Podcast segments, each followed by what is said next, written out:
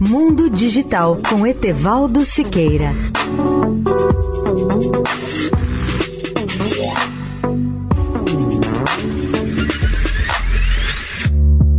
Olá, ouvintes da Eldorado. Quantas estrelas existem na Via Láctea, nossa galáxia? Segundo os cientistas, esse número pode ser superior a 200 bilhões de estrelas, mas como sabemos que o universo é composto por muitas galáxias, temos que mudar a pergunta: quantas galáxias existem no universo? Na realidade, os astrônomos não têm a resposta para essa pergunta, ou melhor, ninguém sabe. Os cientistas acreditam que possam existir 100 bilhões de galáxias em nosso universo.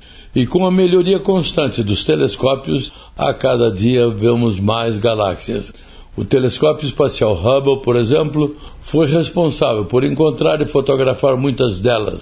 Em 2012, a equipe responsável pelo Hubble juntou várias imagens de um pedacinho do céu obtidos pelo telescópio ao longo de uma década e criou o Hubble Extreme Deep Field, o campo extremamente profundo do Hubble, e o resultado foi esse.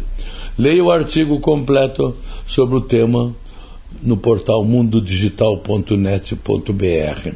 Etevaldo Siqueira, especial para a Rádio Eldorado. Mundo Digital com Etevaldo Siqueira.